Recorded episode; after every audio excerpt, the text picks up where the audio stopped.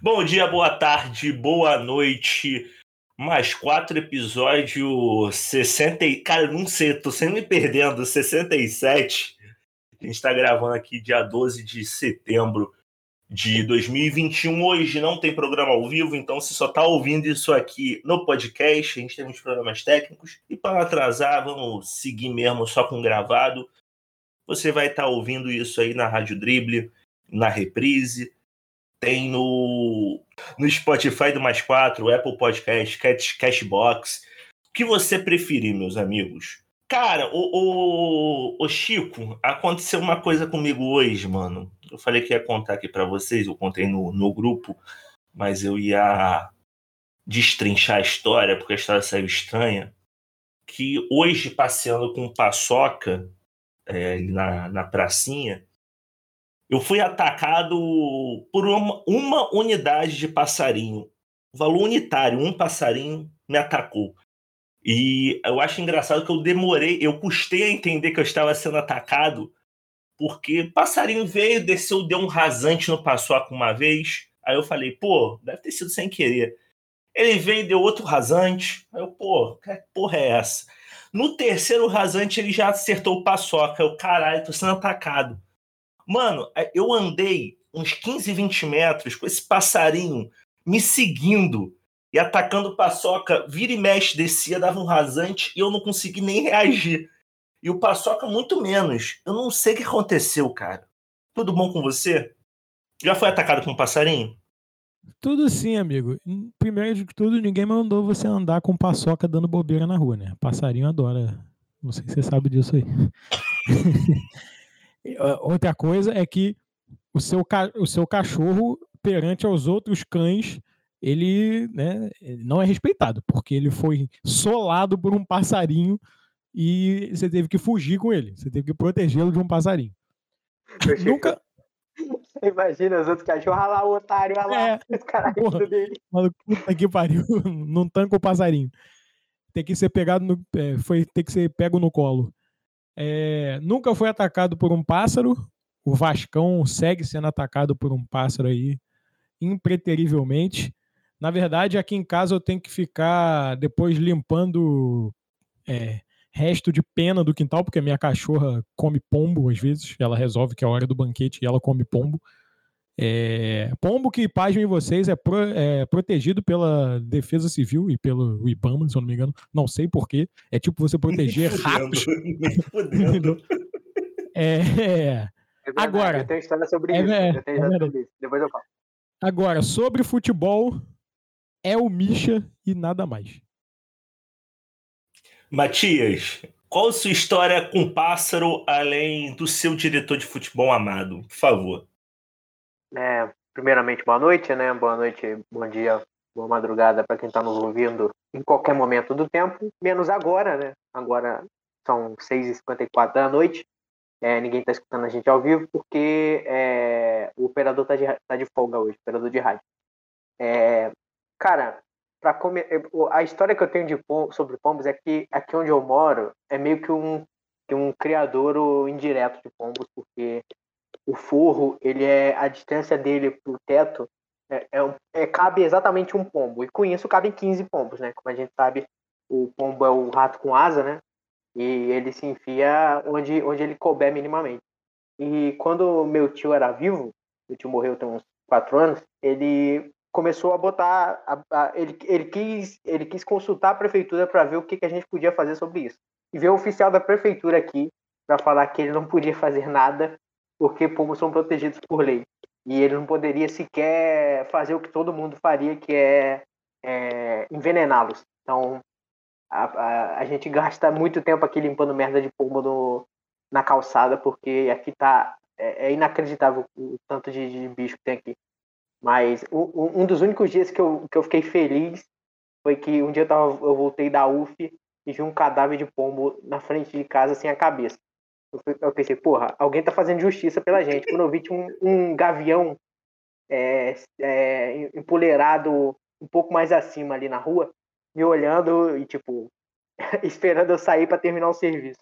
E, e, e, ele de vez em quando aparece por aqui e esse nosso querido vigilante está fazendo justiça pelos, pela gente, já que a prefeitura, o Estado, não nos dá a segurança, o vigilante está fazendo isso pela gente. Então, beijo, é. vigilante. A prefeitura falou que não podia envenenar, não falou nada de trazer um gavião para resolver o problema, né?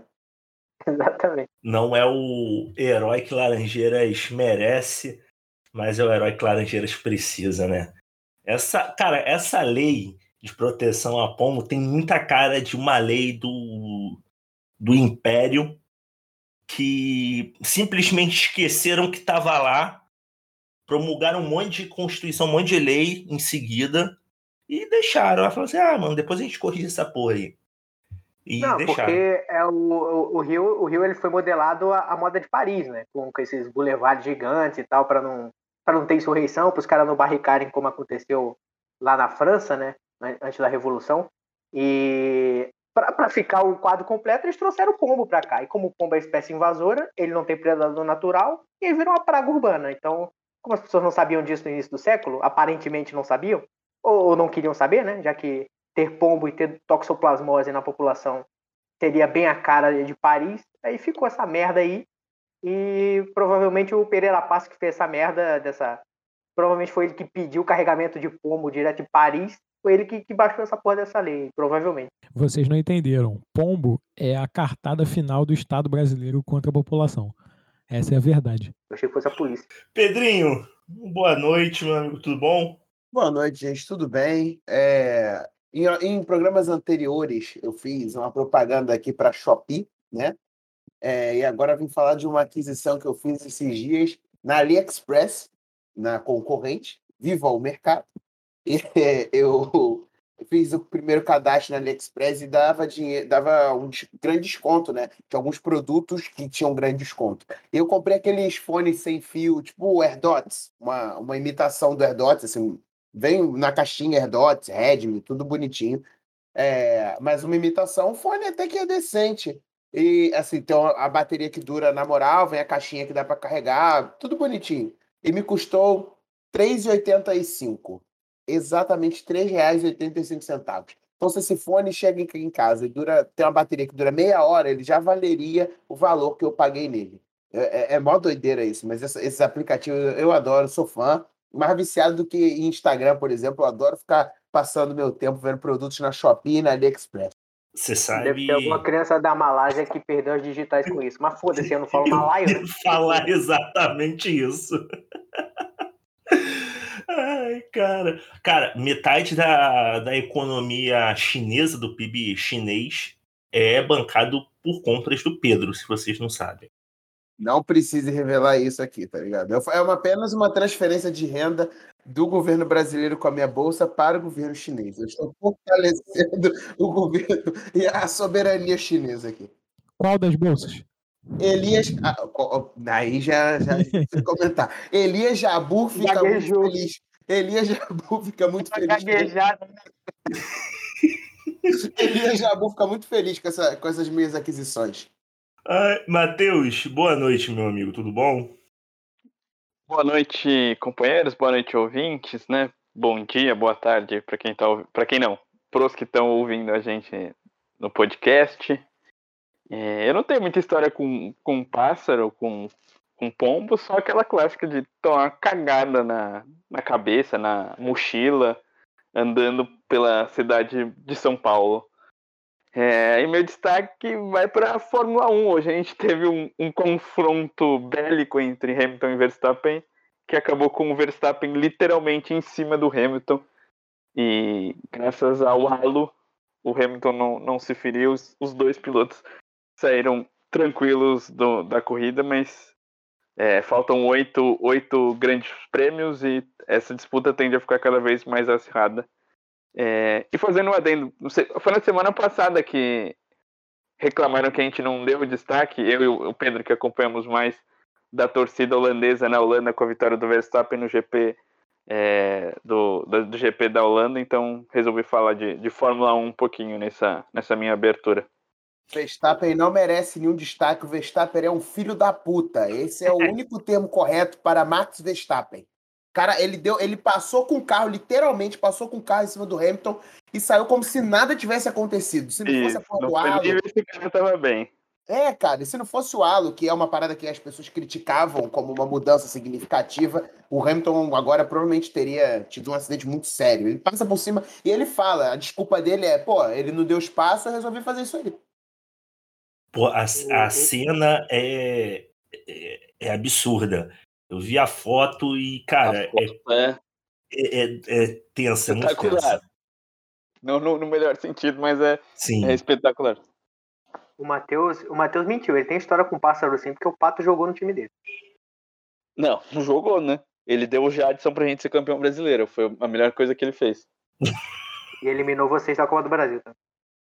É, mas aí, aí, aí eu vi uma enquete. é, que, que contratação foi pior? A do Pato ou a do, a do Daniel Alves pelo São Paulo? Do Pato pelo Corinthians, né? Ou do Daniel Alves pelo São Paulo? É óbvio que foi do Daniel Alves. O Daniel Alves tem uma dívida de 11 milhões agora com o São Paulo. E o Corinthians, não, o Pato não, não jogou bem no Corinthians, mas veio o Jadson, que foi o melhor jogador do Campeonato Brasileiro de 2015. Então, ficou elas por elas. O Corinthians pagou muito pelo Pato, mas teve um retorno. Teve o Jadson em definitivo e emprestou o Pato para o São Paulo ainda. O Corinthians ganhou um trocadinho no final do contrato quando o Pato se transferiu pro Chelsea, se eu não me engano. É Não. pelo, é pelo Corinthians ou pelo São Paulo que o Pato bate aquele pênalti de gênio?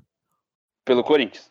Pô, Foi grande, aí que acabou, É, essa é a Copa do Brasil, pô. grande momento, grande momento. No Dida, ele, ele, ele, ele treinou provavelmente uns 5 anos com o Dida no Milan. Dida é um dos maiores pegadores de pênaltis da história. E ele vai lá e dá uma cavada no, no último pênalti contra o Grêmio do Dida. Simplesmente. mas tu não precisa ser um dos melhores pegadores da história pra pegar aquele pênalti. É, mas você precisa ser completamente alienado pra bater um pênalti num goleiro daquele. Desse jeito num goleiro daquele. Você precisa ser o Pato, apenas. Viver na Patolândia. E ele tá, ele tá no lugar que ele gosta, né? É, atualmente é jogador do, Orla- do possante Orlando City. Tá fazendo muito dinheiro, com certeza. Vai vir pra cá, vai ver jogo do Vascão. Igual ele fez naquele dia lá. Vasco. Trazer, trazer a filha do Berlusconi para ver o jogo do Vasco vir. em São Januário. Vai Pode vir pro Vasco, vai ser vir, a, a, granja, a granja vascaína. É pato, pássaro e aí vão querer trazer o ganso. Granja, a Granja da Colina. Ó, vamos, já que vocês falaram de Vasco, vamos falar de Vasco. Não, não, não, não. Pô, deixa Vamos falar de Vasco. Ó, vamos não, falar.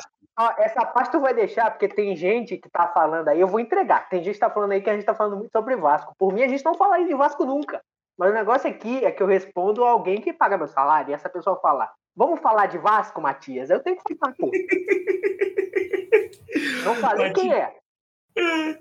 Cara, a gente vai ter que falar de Vasco, porque menos de 24 horas depois do pedido de demissão do Lisca, a gente teve o programa. Eu não tava na quarta-feira, mas foi logo depois da, da demissão, não foi?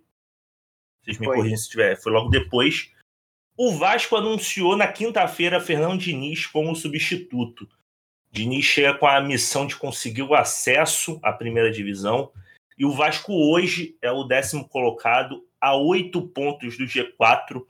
Diniz foi com essa missão aí quase que impossível, né, Matias? É.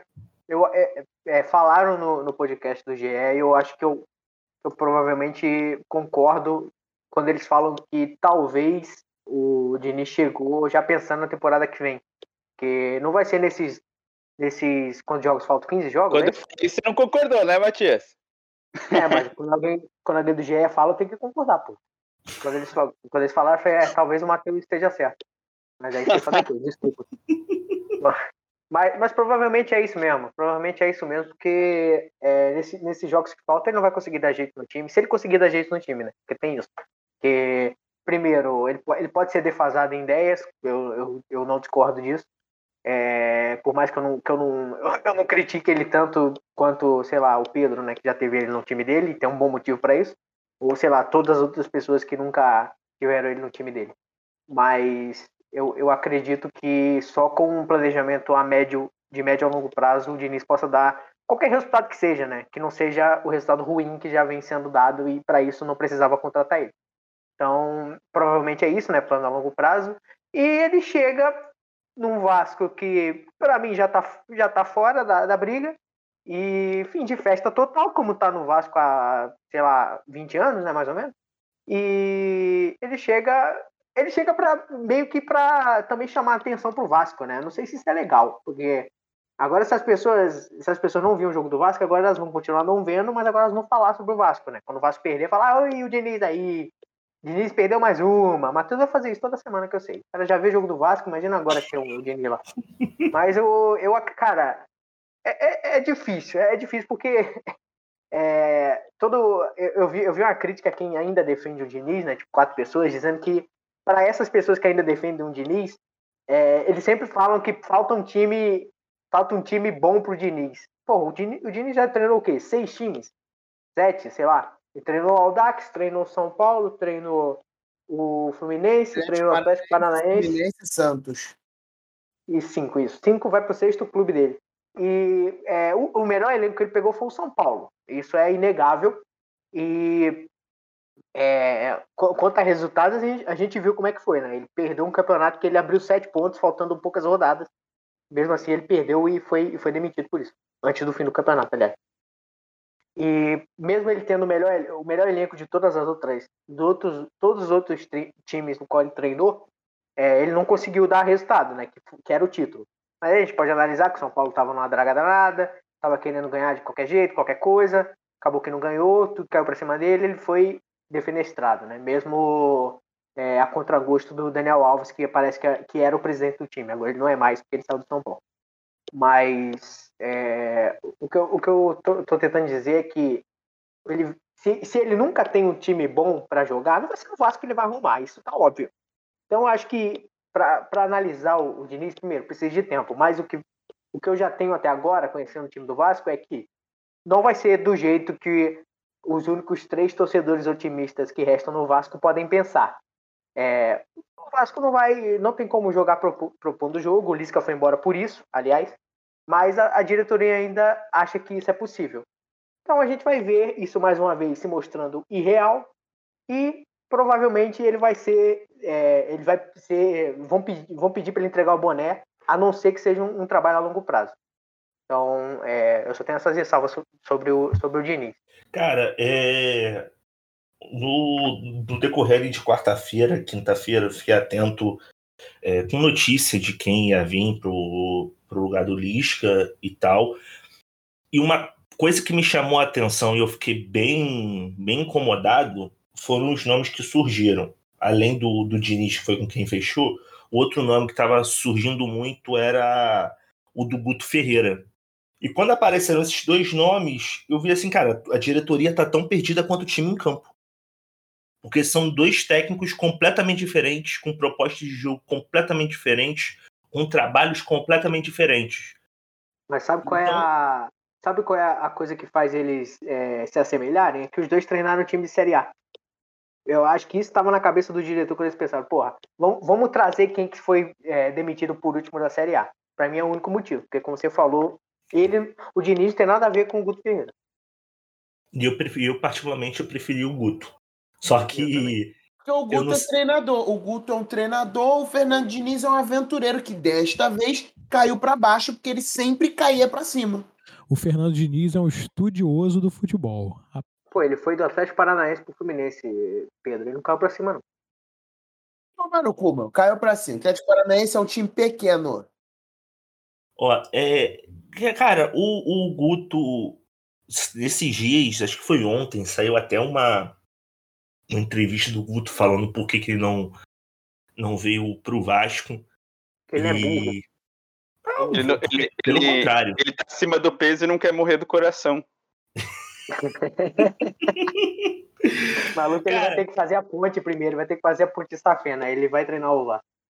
Ele, ele falou que basicamente ele deu o Vasco como terra arrasada. Ele falou que não, não via tempo para trabalhar com o Vasco nesse momento. É, entendo, porque pegar um clube na pressão que tá, a oito pontos do G4, precisando subir, e faltando 15 jogos, é, cara, só sendo muito maluco ou não tendo outra escolha, como é o caso do Diniz, porque eu, eu realmente não vi. Sendo muito maluca, né? Porque, tipo assim, o maluco já veio, ele saiu com depressão, agora vai vir o, o, o Diniz. Ah, Cara, Cara. não por outra escolha, eu acho que eu não concordo, não. Eu acho que é- existia tranquilamente a escolha de não aceitar outro clube. Porque técnico brasileiro, vamos combinar que se garante. Se ele trabalha em um clube durante um ano, ele se garante aí pelo menos o ano inteiro, né? Porque Mas eu acho que ele queria trabalhar, né, Chico? O cara quer se É, manter é, aí, é um- atraente aí. E o Diniz é um estudioso do futebol, como eu falei. E só para responder o Pedro, entre Atlético Paranaense e Fluminense, é, o Atlético Paranaense tem um título internacional, né?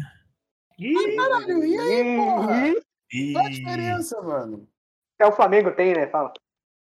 É, exatamente. Você, você não sabe a diferença porque você não tem. Como você vai diferenciar uma coisa que você nunca viu? Cara, o Atlético, o Atlético Mineiro tem o título internacional e ninguém vai me convencer que o Atlético Mineiro é maior do que o Botafogo sequer. Não, não, não. Pera aí, Eduardo Santiago. Aí. O Atlético Mineiro, o Botafogo não tem nenhum bundudo. Meteu o Bolsonaro, viu? lá. Ó, mas...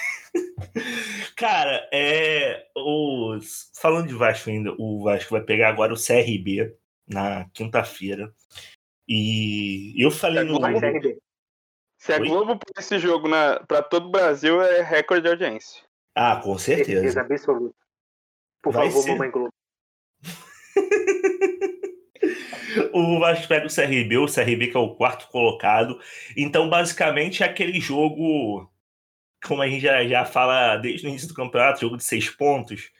Porque se o Vasco ganha, a diferença cai para cinco do G4 e entra ali de, de volta naquele bololô ali da, da beira do, do G4. Se perde, a diferença vai para 11 pontos e aí, meu filho, ó, tchau. Realmente é pensar no ano que vem, vai jogar mais um, um ano de Série B e começar a montar o elenco para o ano que vem. E outra, começar a ficar atento, que é uma parada que a gente. que, eu, que é muito foda de falar, parte de baixo da tabela. Hoje o Vasco está com nove pontos da, da zona. Só que o problema é que esse time não ganha de ninguém. Não faz gol, só toma gol. Então, daqui a pouco, tá- a água tá batendo na bunda. O que, que vai ser mais agitado? Uma Série B, possivelmente com o Grêmio e Botafogo, caso o Botafogo não suba, ou uma Série C com o Cruzeiro e Vascão? O Botafogo vai subir, não. cara. Botafogo vai subir, o Grêmio não vai cair, não. Ah, o Grêmio não vai cair, eu acho difícil de falar, hein? Grêmio não cai, não. Não cai, não. A Chape, por outro lado, a Chape começou a arrancada, né? A Chape já caiu, pô. Conseguiu a primeira vitória ontem, amigo. De virada. arrancada. Tem uma vitória que eu lá. Ó, mas. É... Tá Matheus. Tá bom, passa. Não, eu quero falar do Matheus, porque o Matheus é o outro Vascaíno da mesa. É, O que, que você espera do Diniz no Vasco, meu amigo? É, na quarta-feira a gente meio que chegou à, à conclusão, né, que já tá na cara, que o problema do Vasco são os jogadores e a forma como o elenco foi montado, né? Jogadores mais de renome, diferentemente do Botafogo, que buscou jogadores com mais vontade de jogar, que na Série B talvez seja o mais importante. O Vasco foi atrás de figuras com, com nome, jogadores que já jogaram na Série A é, por diversos times. E o elenco falta vontade, faltava tática, faltava calma. E agora com o Diniz ele vai ter uma proposta de jogo, né? Uma coisa que a gente não pode negar com o Diniz é que o Diniz tem uma proposta de jogo, tem um método. Talvez ele seja burro é muito forte, mas talvez ele seja teimoso de não de não lapidar essa forma de jogar que, que pode ser interessante, mas Pô, se a gente vê o, o Barcelona do Guardiola, o Barcelona do Bayern, ele, ele se, se alterou, ele se aperfeiçoou, e no Manchester City também. O Diniz a gente não consegue ver isso, a gente vê ainda ele saindo de bola com, com goleiros, a defesa se atrapalhando, quando tem. Não tem jogadores para fazer isso. Então eu acho que o Diniz não vai, não vai fazer isso, mesmo com jogadores muito limitados que o Vasco tem. Então eu acredito que a curto prazo não dê certo. Se ele conseguir montar um elenco com vontade é, para o ano que vem, com, com jogadores que se ade- adequam um pouco mais ao, ao estilo de jogo, pode ser que dê certo. Mas eu acho que para esse ano, a curto prazo, é, não tem muita, muito que fazer, não tem muita chance de dar certo. Não, o Vasco muito dificilmente consegue conseguir o acesso. Eu acho que também é muito difícil que caia. Tem muito time limitado na Série B. Mas eu acho que a tendência é não dar certo. E se for dar certo, vai dar, vai dar certo no ano que vem com algo mais bem feito, assim, mais pensado para o Diniz. Porque também gente, quando que o Diniz montou um elenco dele, te, começou um ano, fez um trabalho do zero, digamos assim? No São Paulo, não foi? Não, São Paulo, São Paulo ele chegou no meio da temporada. É, então, no, no Fluminense. Mas ele vira, mas o, Paulo, o, o Diniz vira o ano no São Paulo, não vira? Sim. Ele vira a temporada. Mas ele não contrata ninguém, não contrata ninguém, não vem ninguém. Ah, no Fluminense ele também montou o time. Pô. É, no, e no Fluminense, a gente pode destacar, o Pedro pode dizer, o, o Fluminense jogava bem muito, muitos jogos. Não conseguia ganhar, mas ele jogava razoavelmente bem com as peças que tinha. É aquilo, né, Pedro? Tem que jogar bem ou tem que ganhar, né? Cara, é impressionante. As pessoas, né? falam, as pessoas falam assim, não, as pessoas falam assim, porra, é, vocês falam isso como se fosse duas coisas excludentes. O Diniz é, ou tu ganha, ou tu ganha Sim. Outro joga bem. Porque ele é impossível as duas coisas. É impossível. Cara, o Diniz, o Diniz, ele até teve algum, alguns bons momentos no Fluminense também. É, é, tipo, algumas questões, algumas coisas que ele fez foram interessantes. Por exemplo, o Caio, o Caio Henrique, ele resgatou o futebol do Caio Henrique, botou ele na lateral, não era a posição dele. O Alan, ele trouxe lá, do, lá de fora, o Fluminense trouxe lá de fora, que estava encostado lá no Liverpool, e o Fluminense trouxe, agora o Alan joga bola. Mas assim, é, era isso, mano. Era um futebol com 70% de posse de bola, 50 chutes ao gol. Mas também vou fazer esse meia-culpa aqui pro Diniz. O ataque é. era o Ione Gonzalez. Era o Ione Gonzalez. Realmente mas era um pouco complicado. Mas assim, era um, era um número muito grande. É, era um número muito grande de finalização.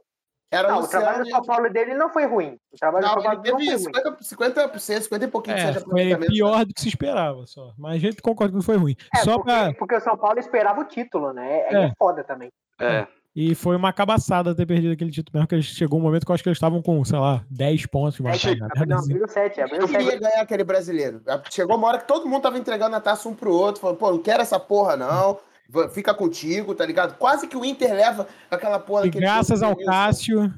é. Só um adendozinho que vai dificultar ainda mais o trabalho de Diniz, que talvez a gente não, não, não, não, não leve tanto em consideração, mas eu acho muito importante. Os gramados da Série A são muito melhores que os gramados da Série B. E pro estilo de jogo de posse. Imagina a Série B. Então, é isso. É, na Série A já não é aquele esplendor, mas tem gramados bons. Na Série B o negócio é muito mais complicado. E o estilo de, de jogo do Diniz, ele precisa da posse de bola, precisa do passe, precisa do passe preciso. E com um gramado ruim, como a maioria é aqui no Brasil, e na Série B é pior, fica mais difícil ainda de dar certo, de funcionar. Então é, é um negócio que. O Hernando também vai ser difícil pra caralho. O, o, o, Diniz, o Diniz treinou clubes das. Ou Audax ou clubes da Série A. Agora é a primeira aventura dele na, na Série B e vai ser muito difícil. É, não tá errado, desculpa. Mas todas as peças ali não encaixam. Se encaixar vai ser um milagre, vai ser um, um cometa, alguma coisa assim. Só pro. Ô, ô, Matheus, eu acho, que, eu acho que só a diretoria acredita, cara. Não é possível, não é possível que alguém. Eles têm que acreditar. Eu acho que ele acredita também. Não, não é possível, cara, não é possível. O cara, o, o Pássaro, ele, che, ele chegou no Vasco, eu tô falando do Diniz. O Diniz chegou no, no, no, no Vasco por causa da boa relação que ele tem com o Pássaro. Isso é, isso é óbvio. Isso é, isso é óbvio e ululante. Não, ele botou ele lá porque ele, é, porque ele acredita no cara. Não é porque ele quer queimar o, o pouco de, de, moral que ele ainda tem com a torcida. Ele acha que dá certo. É, e talvez seja a única pessoa que, que ache. Ele e o, o Salgado. Então ele tem tudo para dar errado, como você falou. Só para só fazer uma, uma, demarcar aqui, e aí para o ouvinte, quando ouvir isso aqui, quiser mandar uma mensagem para a gente, aqui na, na comparação aí, na analogia do Matheus, o Diniz é o Guardiola. Então eu quero que vocês decidam quem que é o Barcelona e quem que é o Bayern, né? Se é o Fluminense, o São Paulo, o Santos, o Vasco, o Atlético Paranaense, quem é quem? O Fluminense não é porque o Fluminense não tem título internacional. Então, Nem o Sírio. Pode... É verdade. Então, pode, ser o Sírio. Pode ser o Sírio. Aí. Que tem final Mas... e perdeu. Desmuta aí, Pedro, seu covarde. Pedro Cara, mas só pra fechar o, o Vasco Diniz, uma parada que eu fiquei muito puto de verdade. Chegou, chegou. chegou. Chegou. Uma parada que eu fiquei muito puto de verdade foi o fato de que o Diniz fecha na quinta-feira e o time nessa situação, trazendo o meme, o time nessa situação, o primeiro treino que o cara dá é no domingo. Hoje foi o primeiro treino do Diniz. Parece que o time tá tudo muito bem, o Mar de Rosas já tá praticamente classificado. Tranquilo, não tem problema nenhum. Vamos segurar quinta, sexta, sábado, vamos só treinar domingo. Pô, isso não existe. Isso não existe, desculpa. É, meus queridos, vamos falar agora, Chico, de Davi Luiz no Mengão, cara. Depois da, da novela, Flamengo acertou a contratação do zagueiro Davi Luiz até 2022. O zagueiro estava bem próximo do de acertar com o Benfica, mas torcida, a chance de seleção é, fez pesar a decisão para voltar para o Flamengo. E JJ, né? Jorge Jesus não quis, não quis mais um zagueiro de idade avançada, ele já tem o Otamendi e o Vertogen no elenco. Ele não quis mais um zagueiro de idade avançada, também teria é, vetado a contratação. O desejo do David Luiz, né? Que ele sempre Vamos... demonstrou de voltar pro, pro Benfica. Pô, David Luiz é o melhor dos três aí. E eu tô. É, ouvintes, Esperem, esperem que um dia vai, vai sair aí o, o Mais Quatro Especial com o Chico falando duas horas sobre como 7x1 não, não foi culpa do Davi Luiz, tá? Não, já vou começar aqui, pô. Para um time perder de 7, não foi só um cara que errou, entendeu? Ah, então ele errou. Começou não, antes, né, o erro. O erro já começou a, antes. A questão é, e isso aqui é pelo meme, mas também é realidade. Tipo, o time inteiro. Vai se fuder, vai se fuder, vai se fuder, vai se fuder. Ué, se você toma sete gols por causa de um jogador, o restante do time tá dormindo, não tá não? E é culpa do técnico também de não tirar o cara, é né? culpa, né? Porra, aquele jogo é culpa de todo mundo, inclusive da Alemanha, que podia ter. Não, a culpa, a culpa do, do 7x1 é toda do Filipão. Toda do não, Filipão. Não, não, não acho não. Porque, pô, você tomar de 7, a culpa ser só da, da comissão técnica é. é sacanagem, pô. A culpa é de todo mundo. Tomar no cu. Inclusive do Davi Luiz, que não jogou nada naquele jogo. É... Seguindo aqui, só para título de informação, o, o Jorge Jesus, ele queria o Davi Luiz. Quem ficou se recusando foi a diretoria, porque, enfim, o Benfica não está lá para ficar fazendo aventuras financeiras e lá isso é levado a sério. O Flamengo. está em crise, o Benfica está é, em crise. Ele, ele, não queria, pô, por causa da, da idade dos, dos outros Não, zagueiros. não, não. Ele, ele queria, só que a condição para o Benfica seria meio que negociar um dos outros. E ele também não estava muito afim de abrir mão dos outros. Então acabou morrendo.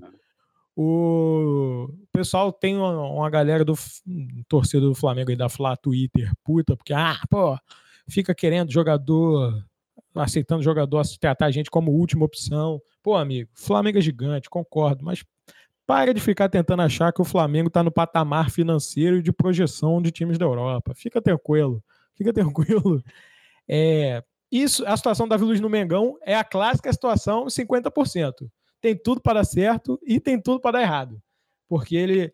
O gol de falta está garantido agora. Um momento vai vir. Só que o pessoal tem lembrado que o Davi Luiz tem um histórico de, em momentos é, talvez inoportunos, dar uma entregadinha. Né? Tem lá o lance com o, o, jogo lá que o Soares mete duas canetas nele e mete gol. Eu acho essa comparação injusta porque no Brasil não há ninguém que jogue futebol como o Soares. É, acho que ele sobra aqui se ele tiver ímpeto e vontade, né? Quiser dar alegria pro povo dele. É, o nosso novo site Show Bob vem para fazer parceria capilar com o William Arão. É o time já mais cabeludo da, da Série A. Acho que se o Rodrigo Caio, e isso é uma utopia completa, é, conseguir entrar em forma e não se lesionar num período de pelo menos dois meses, tem tudo aí para ser uma talvez a melhor zaga do Brasil, né? Davi Luiz e Rodrigo Caio, porque o Gustavo Gomes, que é para mim atualmente o melhor zagueiro do Brasil, ele joga ao lado de Capivaras, né? A dupla de zaga do Gustavo Gomes é sempre uma ameba, não tem fuga. O Palmeiras contrata todo mundo, menos um zagueiro bom. E, né? Vamos lá, um hype por um zagueiro para você ver como que a situação do time estava, né? Os zagueiros agora estão até se encontrando com o Renato, o Gustavo Henrique melhorou muito, o Léo Pereira estava melhorando, mas sentiu uma lesão, inclusive um parêntese para o departamento físico e médico do Flamengo, que está uma piada. É, o Bruno Viana segue sendo Bruno Viana, mas está dormindo um pouquinho menos. O Davi Luiz tem que vir com, com segurança e ele pode dar aquela entregada clássica, porque os, os, outros zagueiros do time também dão, só que se ele for 80% resultado e 20% das entregadas que ele às vezes dava, tá ótimo já, já tá muito acima da média do, do restante do elenco. Se ele tivesse vindo na época que o Rogério Senna ainda era técnico, o Rogério Senna ia manter o Arão na zaga e ia botar o Davi Luiz de volante. É, Chico, mas além do Davi Luiz chegando, o Mengão venceu hoje 3 a 1 contra o poderoso Palmeiras. Dois gols dele, Michael. Você falou que os zagueiros estão se achando, mas Michael, sob o comando de Rato Gaúcho, também encontrou bom futebol, né? Recuperou, né? O bom e velho futebol do Goiás, que se falava dele há muito tempo. É, enfim, o Michel, que há um tempo atrás, numa entrevista aí para um, um influencer aí, assumiu que teve depressão e tal, passou por maus bocados. O Vitinho aí andou falando disso também, para você ver como que às vezes não ter torcida no estádio acaba aliviando a barra para o jogador. É, como que a pressão psicológica que eles acabam sofrendo em determinados momentos ultrapassa a linha do campo, começa a afetar a vida pessoal do cara, né? o cara, né? os caras desenvolvendo, agravando questões psicológicas aí ruins por conta de um comportamento tóxico de sua torcida, que não é novidade no futebol.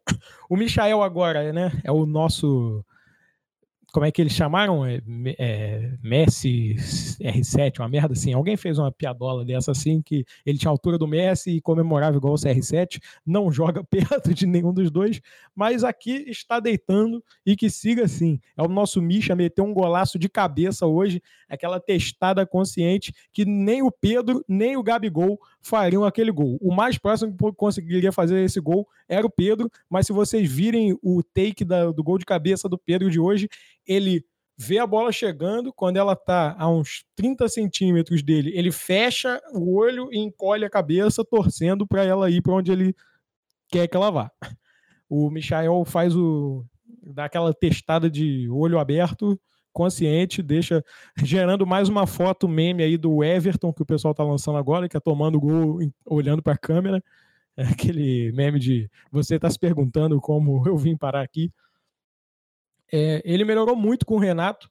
Com o Ceni, ele já estava vindo é, numa evolução um pouco mais lenta. Com o Renato, eu acho que é o grande mérito do Renato lá de lidar com o grupo. Eu acho que ele dá uma segurança maior, fala para o cara tentar o drible mesmo e tentar o chute pro gol, coisa que o Rogério Ceni, pelos jogos que a gente via, não tentava tanto, parecia era proibido chutar no gol. O Flamengo hoje, que depois de perder o Arrascaeta, começou a não jogar nada, o Flamengo não conseguia acertar é, quatro passes em sequência, errava, estava errando sempre o passe, não conseguia sair da pressão do Palmeiras, o que é um absurdo, né? Porque se fica se discutindo quem tem o melhor elenco, se a gente quer dizer que tem o melhor elenco, a gente não pode perder um jogador e o time não conseguir criar situações ofensivas é, prove minimamente proveitosas. Né? Perder um jogador, o time não consegue trocar três passes, sair da pressão ofensiva. Tudo bem que o Arrascaeta é tipo top dois, top três jogadores do Brasil, mas né, ele continua sendo um entre onze.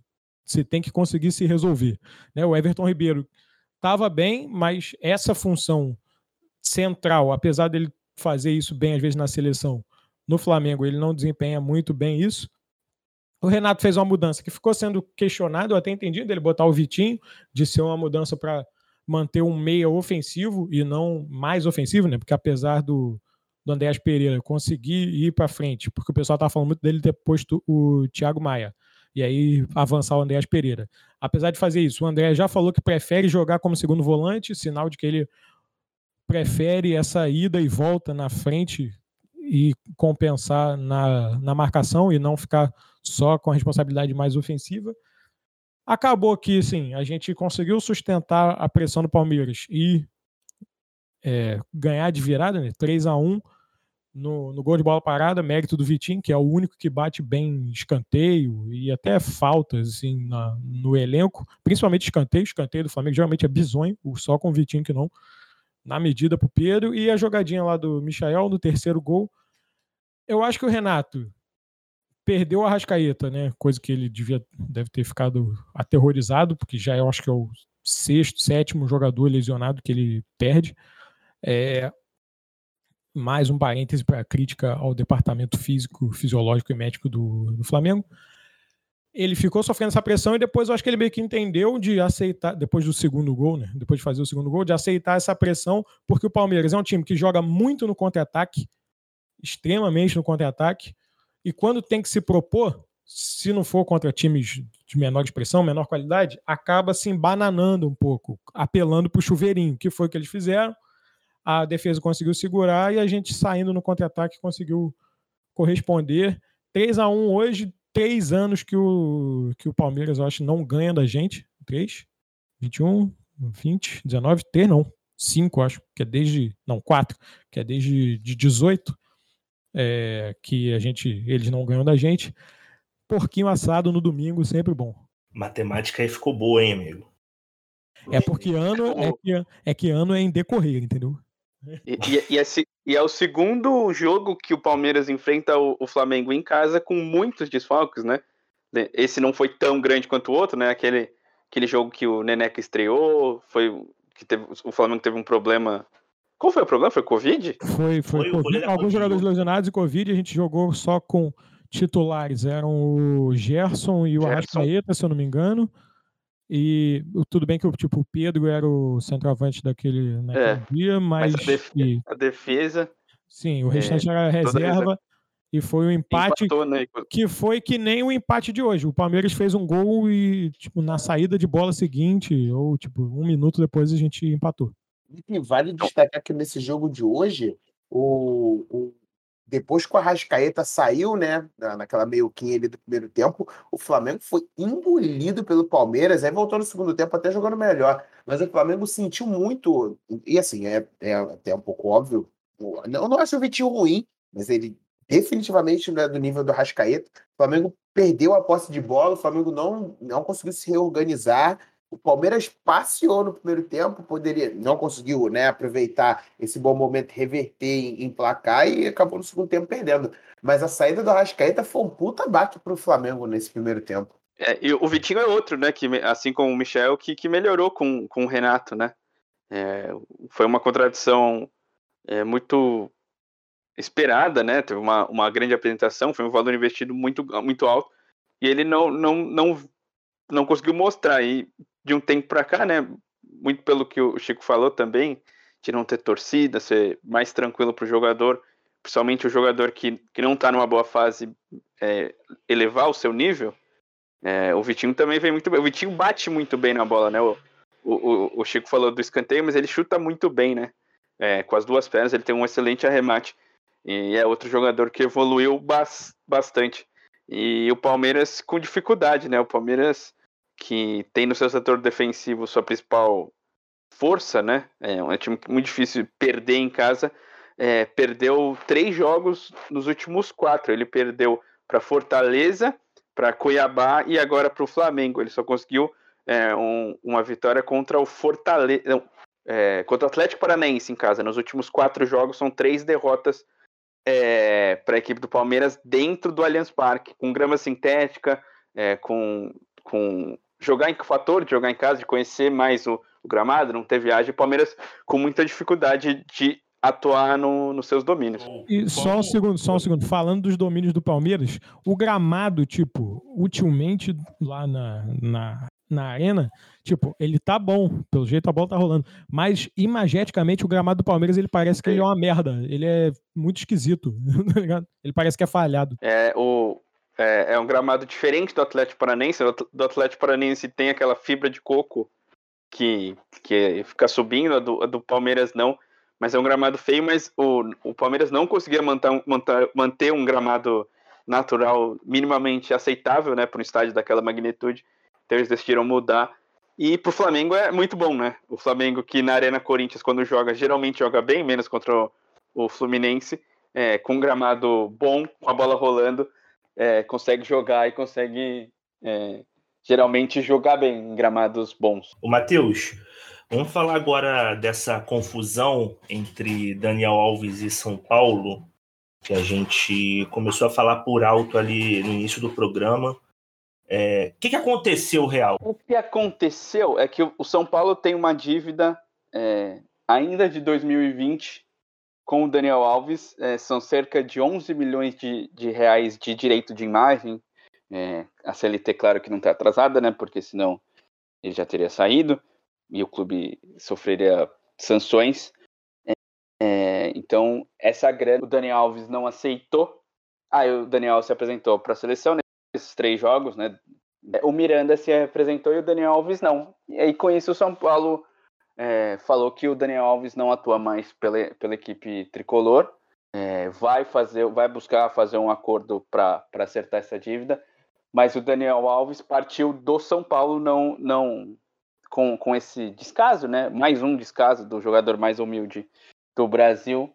É, o São Paulo decidiu não não não manter o Daniel Alves no seu no seu elenco principal e, e o Daniel Alves não joga mais pelo tricolor é uma contratação polêmica, né? Você contratar um jogador coadjuvante para ser o seu o seu principal jogador, dar a camisa 10, dar a faixa de capitão, que ele não usava na, no braço, ele usava na, na munheca, é, deixar ele escolher técnico, dá nisso. O jogador acha que é dono do clube e acaba é, minimizando a história do clube, que ele disse é o clube do coração dele, né? Sempre falou um dos motivos dele ter voltado, apesar de receber um salário muito bom é, desrespeitou uh, uh, o clube, a torcida já, já estava muito insatisfeita com o Daniel Alves por diversas razões. Teve a questão do Tantan lá, que ele estava com o ombro machucado e apareceu no vídeo tocando, tocando batuque, por ele ter ido jogar as Olimpíadas e o, e o São Paulo está é, sendo eliminado da Copa Libertadores, né? Tá jogando,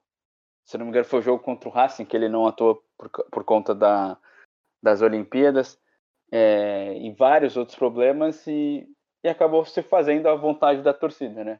São Paulo que fez duas contratações, uma muito esperada do o Caleri, né? É, centroavante que o São Paulo precisava e foi ídolo, né? Tem uma passagem curta, mas pode dizer que foi um dos ídolos recentes da torcida de São Paulo. É, para completar a felicidade, se desfez de Daniel Alves, que não atua mais pelo São Paulo. Vamos ver os próximos passos, né? É, o curioso é que ele só fez seis jogos do, do, primeiro turno inteiro, né? Dos 18 jogos do Campeonato Brasileiro, ele só fez seis. Então ele pode se transferir para qualquer time da Série A ainda, é, porque não, não cumpriu o sétimo jogo. E vamos esperar, né? Ele tem Copa do Mundo no final do ano que vem, ele já vai ter 39 anos, mas muito provavelmente, se ele não tiver lesão para o tirar, ele, ele tá nos planos do Tite, né? Ele não foi na última Copa por conta de lesão. Então, é, vamos ver os próximos passos né, do Daniel Alves, mas muito provavelmente vai continuar jogando pelo Brasil, muito por essa vaga que ele busca na, na Copa do Mundo do Catar.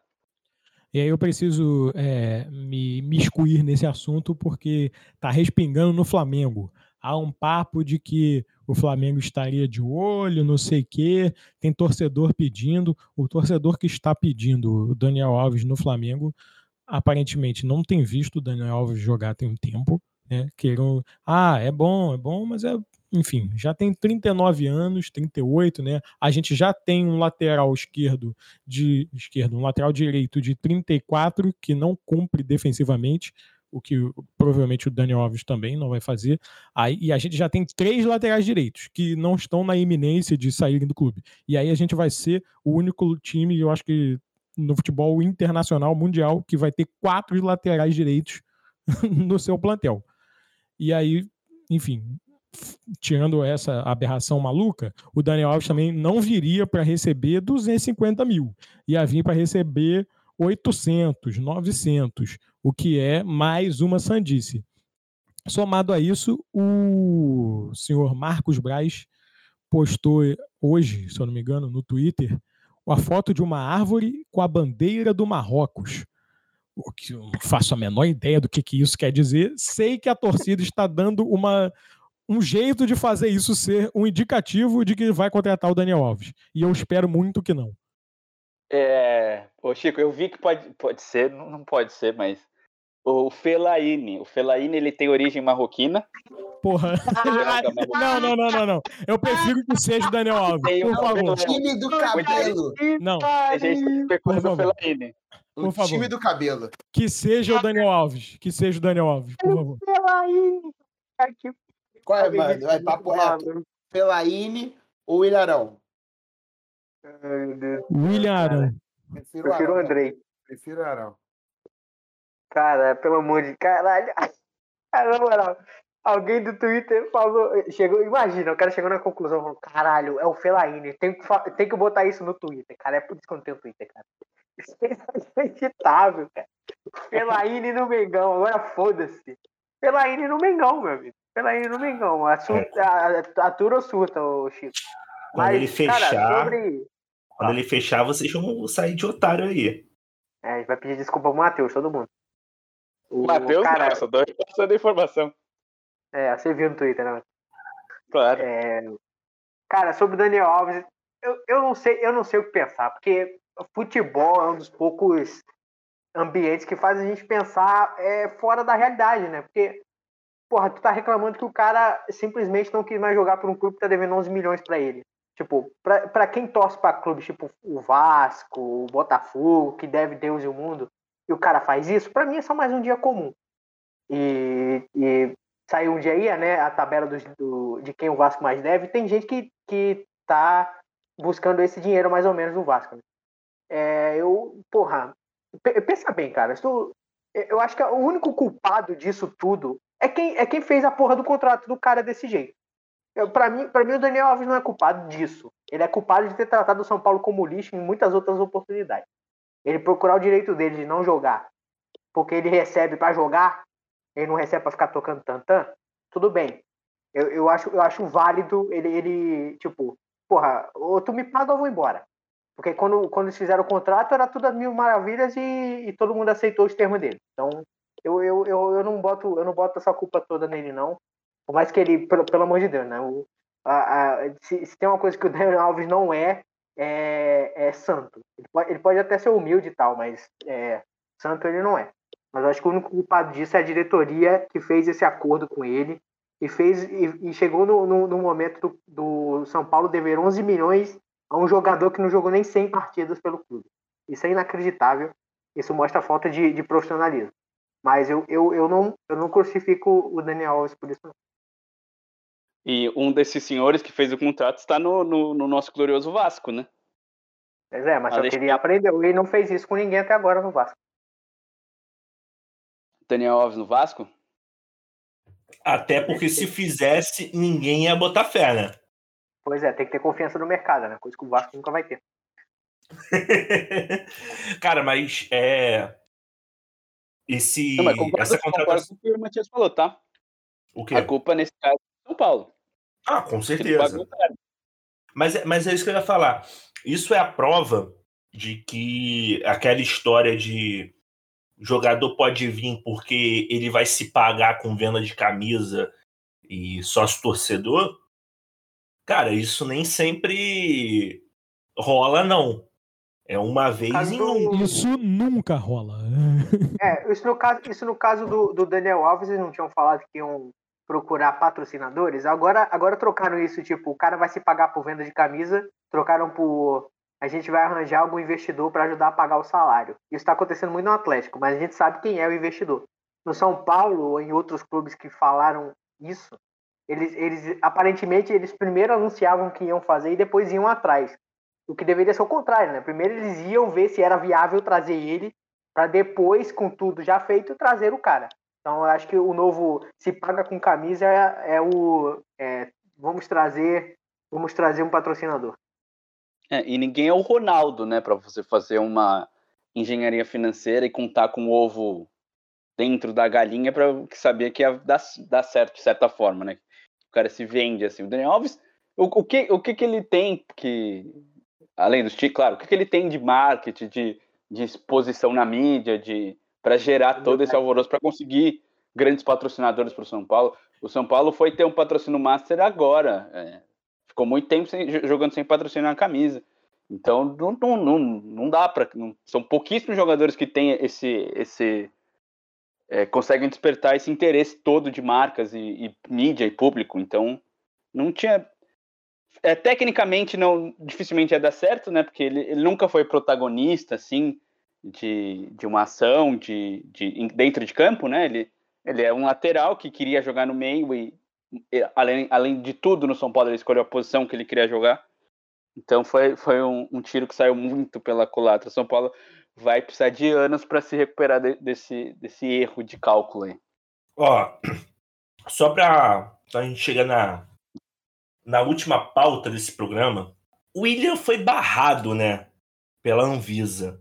É, o Corinthians está jogando ainda ou já acabou, Matheus? Está jogando, né? O Corinthians está jogando ainda. Já informo o placar aqui para você. 1x0 Corinthians. Eu nem vi quem fez o gol. O jogo tá tão, tão chato que eu abaixei a cabeça tá aqui. Agora eu vi que tá 1x0 Corinthians. Mas o jogo tá horrível.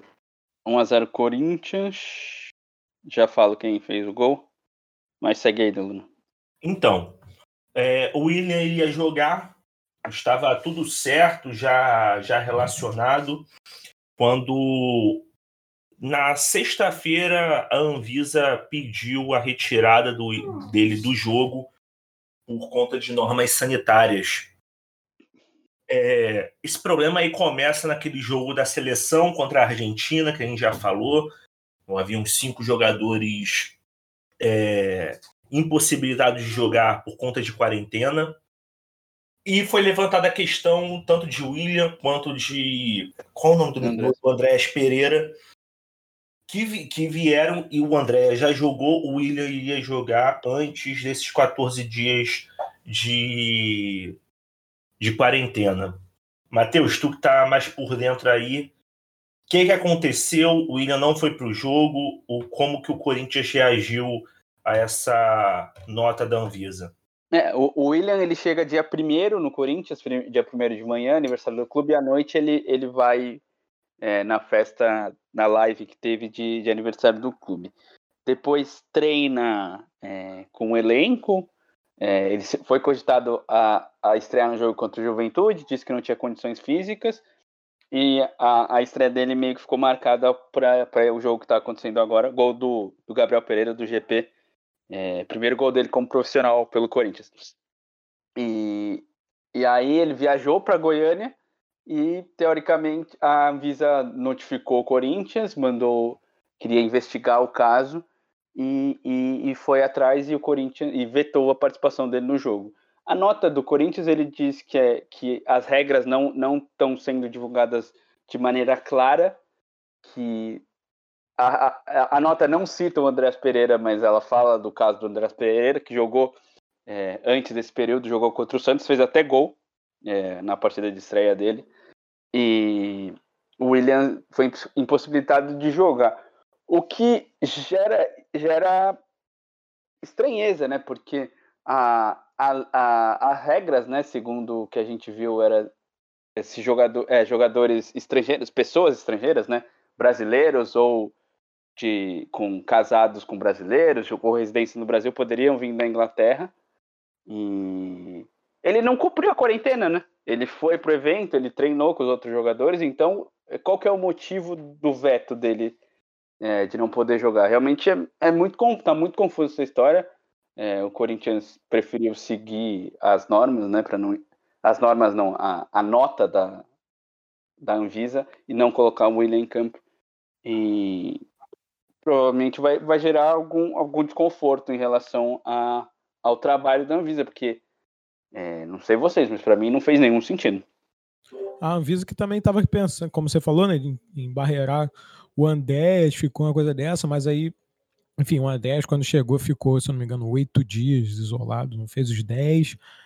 E aí, enfim, conseguiram passar nessa brecha, mas o que é maluquice da mesma forma, sabe? Tipo, lá na, no jogo da seleção, sabe, fez sentido, em tese eles não conseguiram é, acionar junto à Argentina para tirar os jogadores antes e tal, mas com os times que estão aí, as notícias saem tranquilamente e quer dar esse showzinho agora. Isso agora eu acho showzinho mesmo.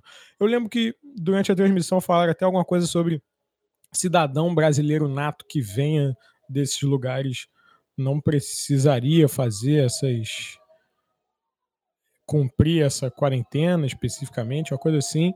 Mas enfim, é isso. Os caras já estão aqui. A Anvisa já sabia que eles estavam aqui.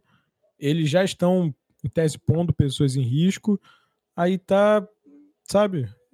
É o, vamos assim, é o certo que eles façam a quarentena, não é essa questão.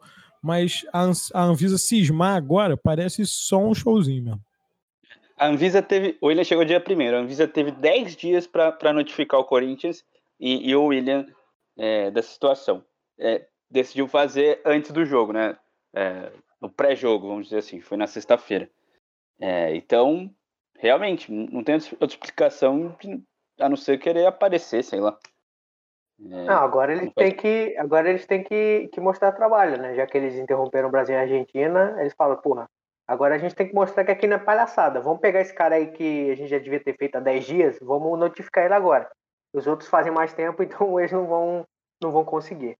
Mas é todas essas é, todas essas barreiras, essas, esses casos aí analisados e tal, mostra que essas tudo isso não é não é para garantir segurança sanitária, e sim para é politicagem pura e simples, né? São protocolos que são seguidos para mostrar para os outros países que aqui não é palhaçada, enquanto é, um jogador, no caso do William, que não fez quarentena, treinou, provavelmente entrou em, contra, em contato com centenas de pessoas e, e, foi, e iria para o jogo, né? E agora, agora ter sido notificado não, não vai fazer as pessoas que entraram em contato com ele é, reduzirem o risco a zero de ter, de ter alguma doença se ele porventura tivesse a Covid. Né? Então é politicagem e é, é, a Anvisa tentando mostrar que aqui não é palhaçada, enquanto fazendo isso ela mostra o oposto, né? Que aqui é sim palhaçada. É, o... Falando rapidinho do que aconteceu no jogo contra o é, Brasil e Argentina, que a gente dá uma procurada, é... realmente era questão de politicagem, como o Matias falou, não por esse motivo, mas esse pedido de quarentena ele tem mais a ver com, com a questão de reciprocidade diplomática que o Brasil sempre teve. Então, a, o Reino Unido estipulou essa quarentena para brasileiros entrando no, no Reino Unido. Então, em contrapartida, o Brasil faz o mesmo com pessoas vindo desses países. Mas é, realmente é muito estranho, cara.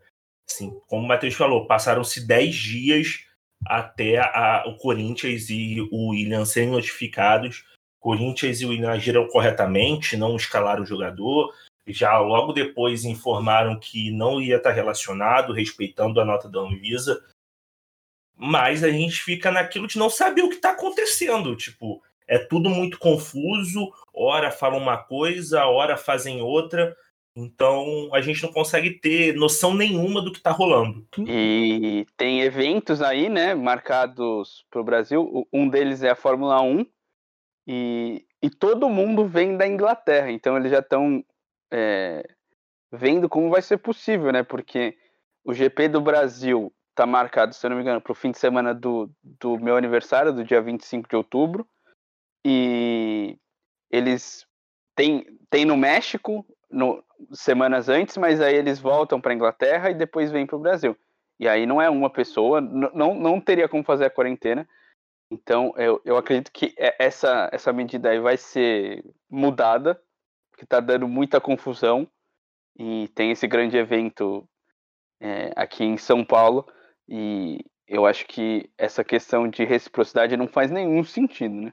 Você tentar é, imaginar que a, a variante Delta é, tá pegando, tem bastante, bastante casos nesses países, né, no, no, né, no Reino Unido e na, na, Irlanda, na Índia, e tem mais um que eu não, que eu não lembro agora, e querer monitorar essas pessoas que vêm desses países e, e colocar regras é, pela questão sanitária é uma coisa, mas fazer isso por reciprocidade e do, da forma que está tá, tá acontecendo não faz nenhum sentido. Eu ia falar é... isso, né? Que não é uma né? Tipo, eu lembro que há um tempo atrás a Espanha começou a antes bem antes da pandemia, a Espanha começou a restringir, cobrar mais documentações e tal para turistas brasileiros de entrar lá. E o Brasil, por, né, pela política de reciprocidade é, diplomática, começou a fazer o mesmo. Não é a situação assim, tipo, o Reino Unido não decidiu fazer isso com os brasileiros porque, ah, sei lá, brasileiro anda de verde e amarelo e a gente acha isso feio, ou qualquer coisa do tipo, sei lá porque a gente porque o Reino Unido odeia a Amazônia. Não é isso. Tem uma explicação. E, tipo, eu fui procurar aqui, o Reino Unido está com é, uma média de pessoas totalmente vacinadas para a Covid de 43 milhões de pessoas, sendo que o Reino Unido inteiro, que no último censo que eu vi, tem, sei lá, 70 milhões de pessoas. Ou seja, eles estão lá com, sei lá, 70% da população vacinada no Reino Unido. O Brasil não está nem perto disso, a população completamente vacinada. Então não é esse, essa, apesar de eu achar que não, o Brasil tenha que regular suas fronteiras pelo momento atual, não é o que se você faça pela reciprocidade, sabe? Não é, não é a justificativa que deveria ser, sabe? É, e, da, e, da, forma como foi conduzida a pandemia no Brasil, não tem nenhum. Não tem é, ainda mais, ainda mais, sabe? Quando estava muito mais grave, não tinha. Você vê o número de casos, o número de, de, de casos por, por, por 100 mil pessoas, né? Você consegue fazer essa conta para ver o ranking nos países. Aqui a porcentagem do Brasil é muito alta, então é normal. Assim como na Turquia, é, a Champions League, a final da Champions League não aconteceu na Turquia, porque os dois times eram ingleses, e a Turquia estava na zona vermelha da Inglaterra. A final foi transferida, a final da Champions League foi transferida de novo para Portugal. E acontece, tudo bem. É, faz parte. Eles, eles fizeram essa restrição porque provavelmente eles têm um estudo. O Brasil fez porque achou legal, vamos fazer o que eles estão fazendo com a gente. E fez mal feito, né? É inacreditável, inacreditável. Mais uma inacreditável do Brasil, né? Se a gente já surpreendeu, se surpreendeu o que aconteceu no jogo contra a Argentina, é, porque foi erro de todo mundo, né? Não tem ninguém santo na história. É, mais uma vez, é, se mostra que o Brasil não é para amadores.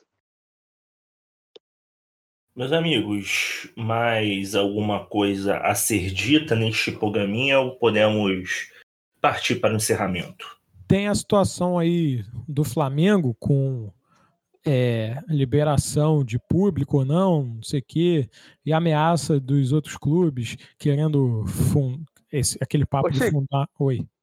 Você assistiu pela Globo? O que? O jogo? Sim. É. O Luiz Roberto falou que tem uma regra na Copa do Brasil que se o primeiro jogo aconteceu sim, sim. sem público, público o segundo é, tem o que acontecer não pode. a regra do, do, campeonato. Do campeonato. Aí, aí ah, tem a eliminar lá na STJD. É isso que eu ia falar. O Flamengo, e aí? Ah, enquanto flamenguista, eu quero que o Flamengo esportivamente siga vencendo e tal.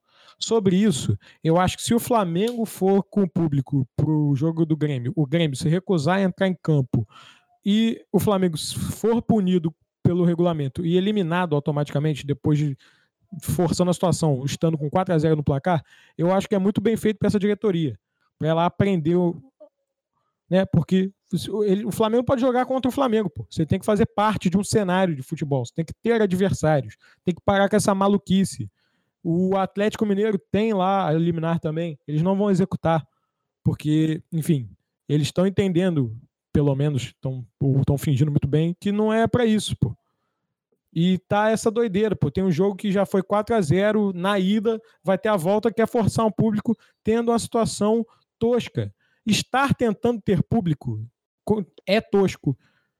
O aceitável, já que a gente está fingindo que está tudo normal, seria no máximo 30%. O Flamengo está pleiteando a liberação de 50%, o que é maluquice. São 30 mil pessoas no Maracanã enfim, não tem palavra para discorrer.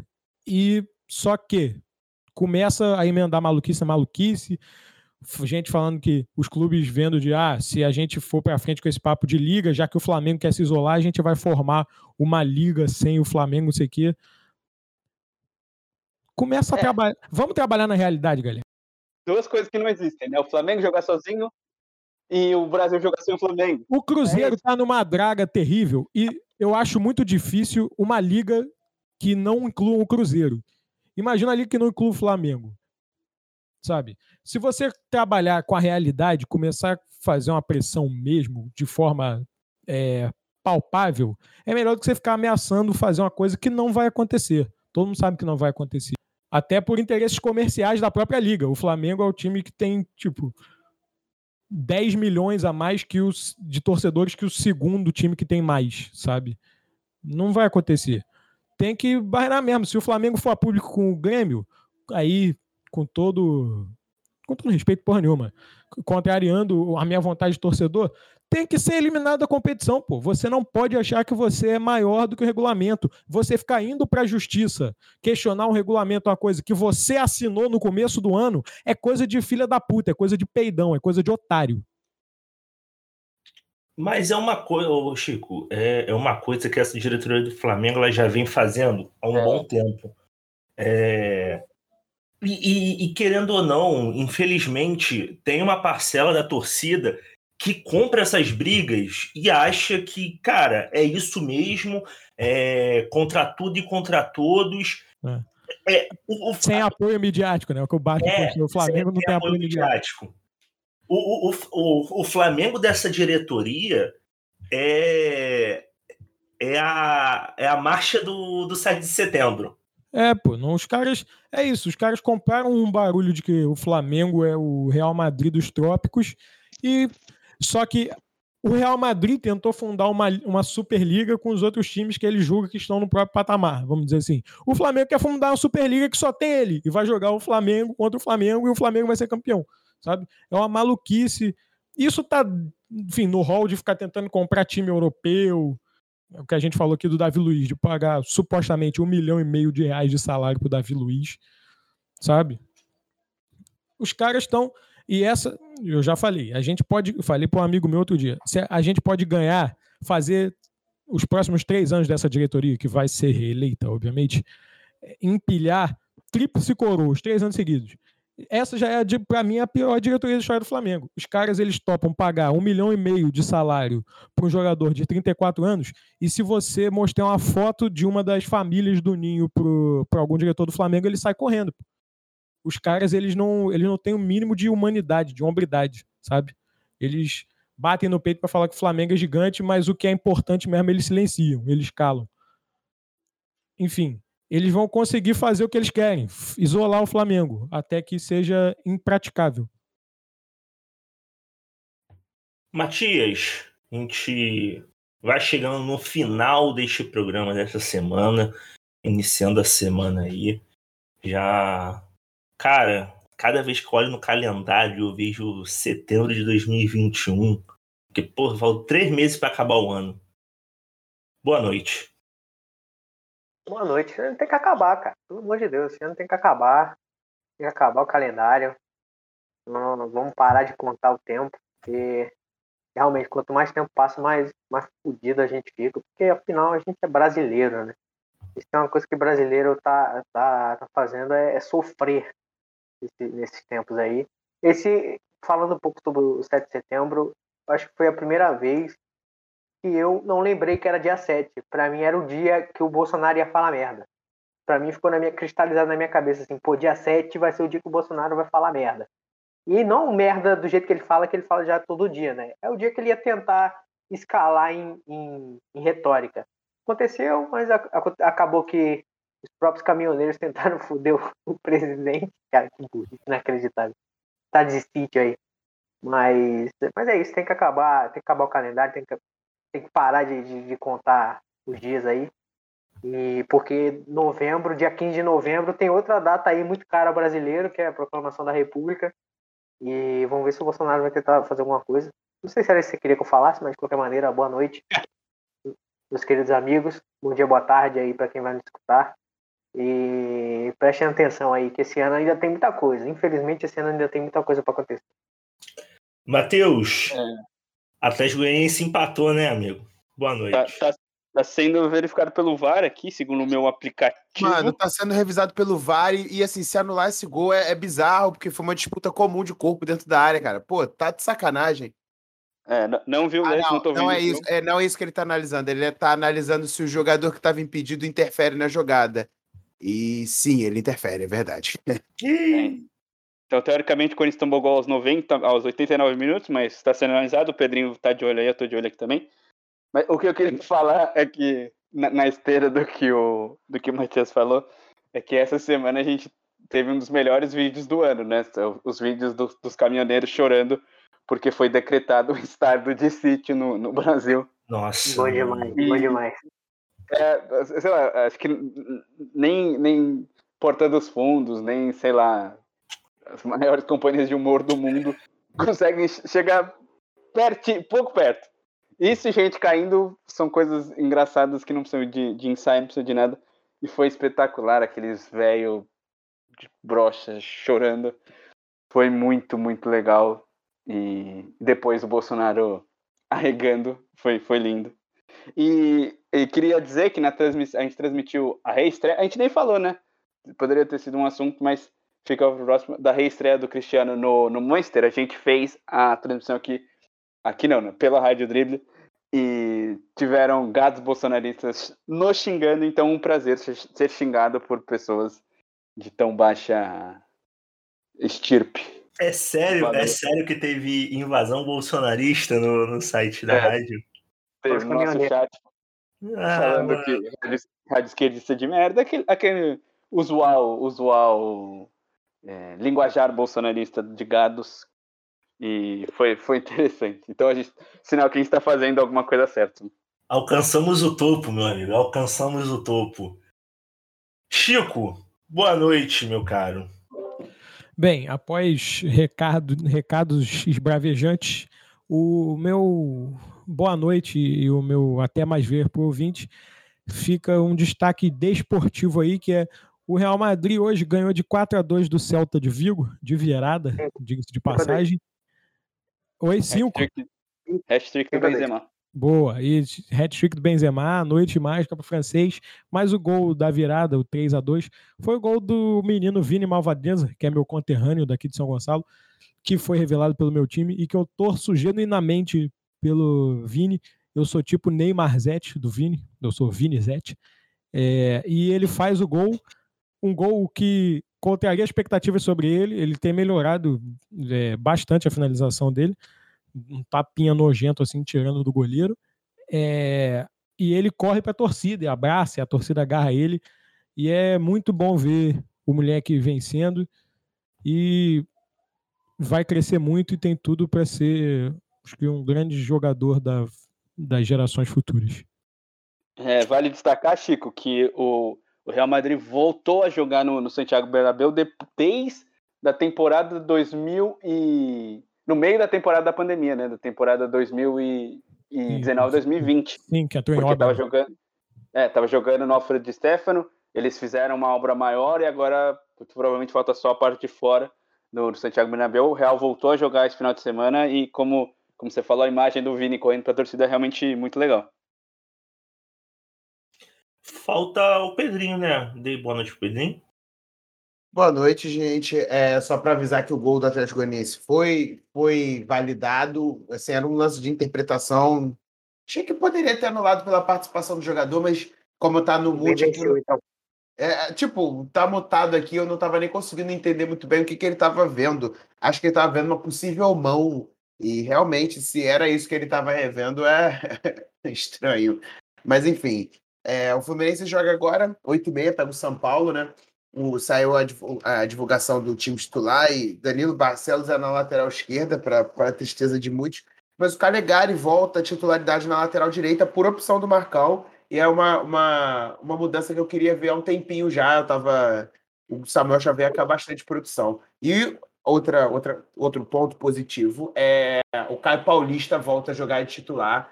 Então o Fluminense vai com o Caio Paulista, o, o Martinelli também vai poder jogar e vai jogar o, o Nonato. O Fluminense vai com um trinco ali, uma trio, um trio de volantes, mas volantes que sabem sair para o jogo, e, e, Luiz Henrique e Caio Paulista nas laterais, né, nas pontas.